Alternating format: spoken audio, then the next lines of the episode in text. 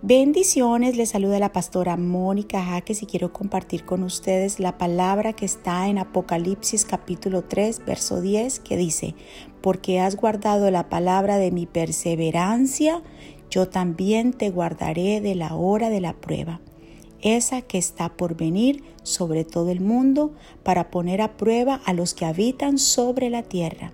Mis amados, dice específicamente, porque has guardado la palabra de mi perseverancia.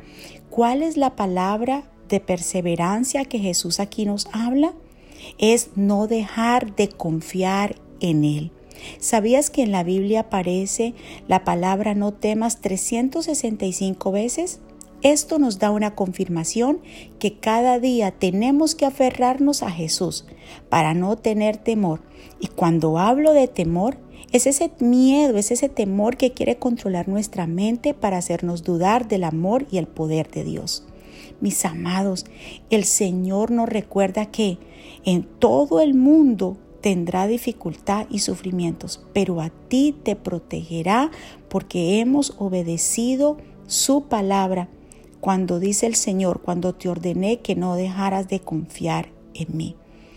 Por más difícil que veamos la situación, sigue creyendo, porque hay una promesa para los que obedecen su palabra, a los que confiamos plenamente en Él. Sabemos que hoy, todo lo que vemos hoy se va a desaparecer. Estamos camino hacia allá, pero los que creen en Jesucristo gozaremos de una nueva vida. Como lo dice Apocalipsis 21.1, dice, después vi un cielo nuevo y una tierra nueva, porque el primer cielo y la primera tierra habían dejado de existir, lo mismo que el mar. Vi además la santa ciudad, la nueva Jerusalén, que bajaba del cielo, procedente de Dios, preparada como una novia hermosamente vestida para su prometido. Y oí una voz potente que decía que provenía del trono y decía, aquí, entre los seres humanos, está la morada de Dios él acampará en medio de ellos y ellos serán su pueblo. Dios mismo estará con ellos y será su Dios.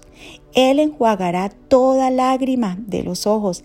Ya no habrá más muerte, ni llanto, ni lamento, ni dolor, porque las primeras cosas han dejado de existir.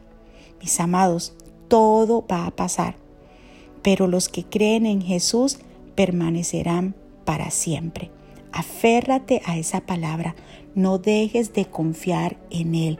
Esa es la palabra de la perseverancia. Confía, aunque los días se vean grises, aunque la lluvia venga fuerte, aunque los vientos quieran tumbar tu casa, sigue creyendo, sigue fundamentado en la roca. Que la gracia, la paz y el favor de Dios sea con todos ustedes y con su familia. Un abrazo, bendiciones.